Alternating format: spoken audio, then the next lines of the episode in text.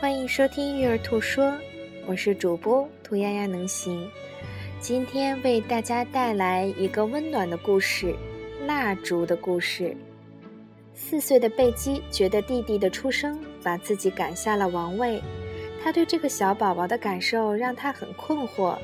有时候他爱他，而有时候他希望他从来没有出生过。因为妈妈和爸爸在他身上花了那么多时间，他不知道自己怎样才能得到父母的关注，除了做出像小宝宝一样的行为。有一天，小宝宝睡着后，妈妈和贝基一起坐在餐桌。妈妈说：“宝贝儿，我想给你讲一个关于咱们家的故事。”妈妈已经准备好了四支长短不一的蜡烛。妈妈说。这些蜡烛代表咱们家。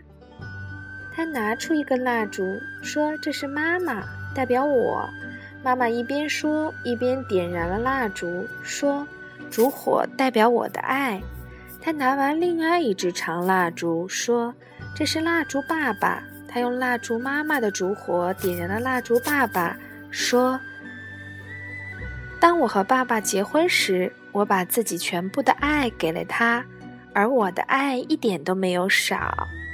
妈妈将蜡烛爸爸放到了烛台上，然后她拿了出一支略短的蜡烛，说：“这支蜡烛代表你。”她用蜡烛妈妈的烛火点燃了这支短蜡烛，说：“当你出生时，我把自己全部的爱都给了你。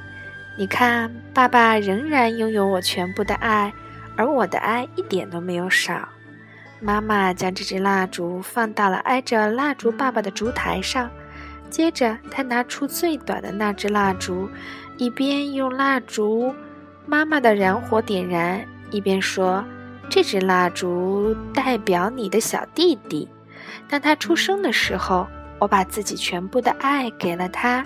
你看，你依然拥有我全部的爱，爸爸也拥有我全部的爱，但我的爱并没有减少。”因为爱就是这样，你可以把爱给你爱的每一个人，而你的爱丝毫不会减少。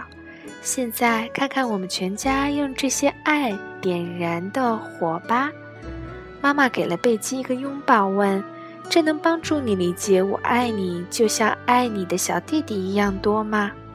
贝基说：“能，而且我也可以像你一样爱很多人。”发生在我们身上的事儿，永远不如我们对这些事情产生的信念重要。